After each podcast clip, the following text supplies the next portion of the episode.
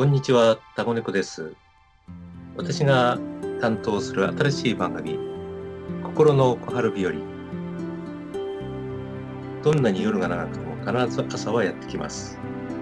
雪に閉ざされた厳しい季節にも、ぽっかりと暖かい日があるように、苦しみに満ちたあなたの心にも小春日和が訪れますように。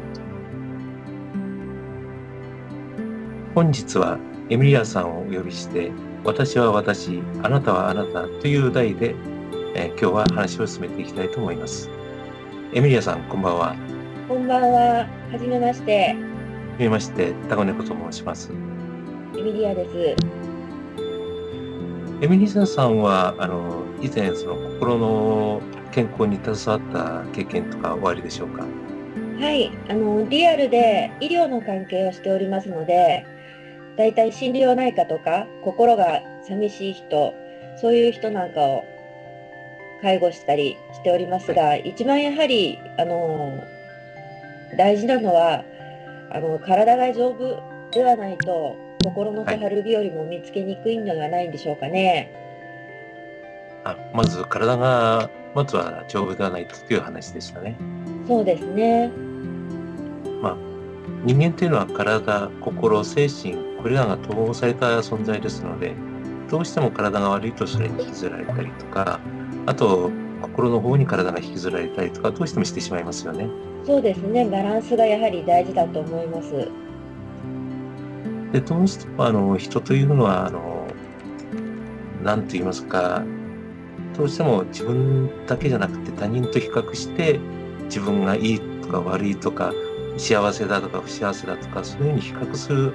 で、その比較していて、自分でなんか、あの、自分を不幸に感じている、そんな人っていうのはいませんか？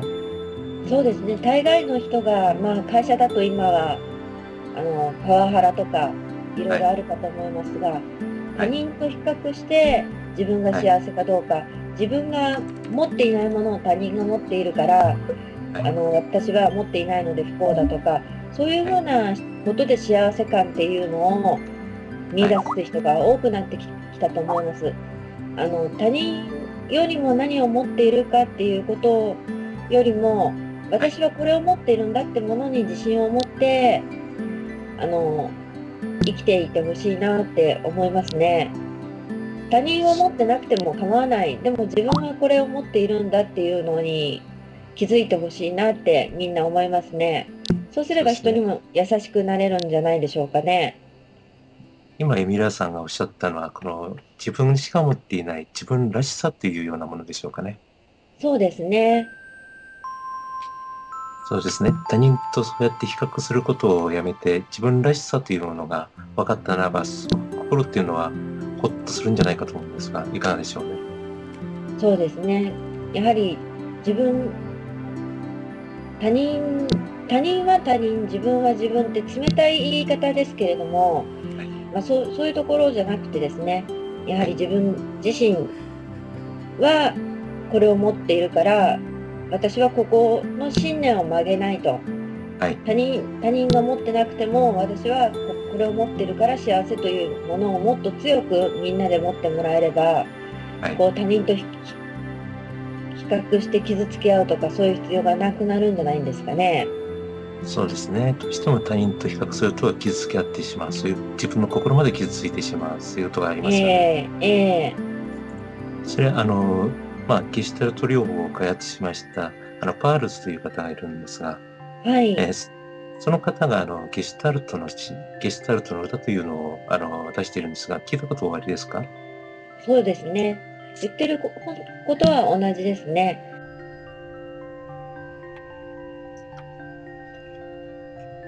はい、そうやって比較するのをやめると、あの、楽になるということですね。そうですね。もっと自分を解放する。はい。なんか他他人と比較してる方が自分が解放されているような気になるのが人間ですけれども、はい。やはり動物たち見ていても、やっぱり動物は比較しないですし、はい。やはり自分というものを持っている。はい。それがあの人に負けないように努力をするんではなくて、自分に負けないような方向を向けたらもっとみんな気が楽になるんじゃないですかね。他人と比較して勝とうと思いながら努力するというのはとてもある意味無意味であったり相手を傷つけるということにもなるので、はい、なので心の小春日和はやはり難しい見つけにくい他人から見つけようとすると難しいんじゃないかと思うんですよね。そうですね。そういうものは自分の心の中にあって他人の中にはないということですね。そうですね。ではあのここであのパールスのあのゲシュタルトの歌というのを皆さんにご紹介したいと思います。私は私のことをする。あなたはあなたのことをする。私はあなたの期待に沿うためにこの世に生まれてきたのではない。あなたも私の期待に沿うためにこの世に生まれてきたのではない。私は私、あなたはあなたである。でも私とあなたが無視で会うことがあればそれは素晴らしい。けれども、もし出会うことがないとしても、それはそれで仕方のないことである。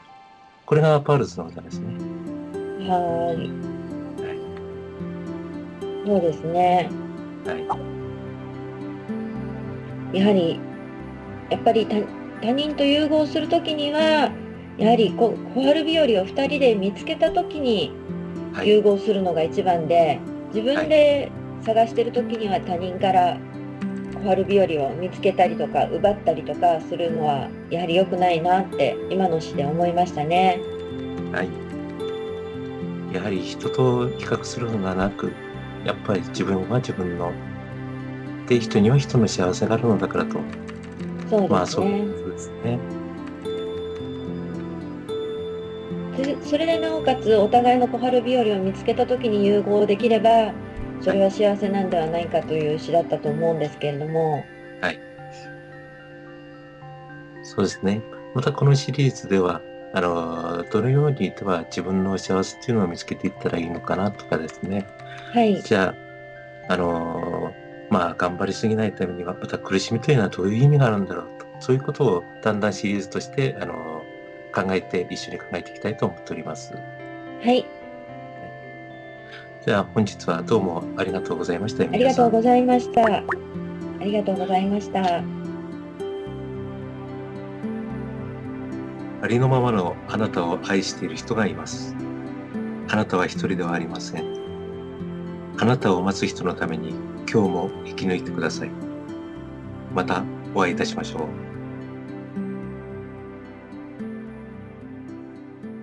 This program is presented by Podcast Life.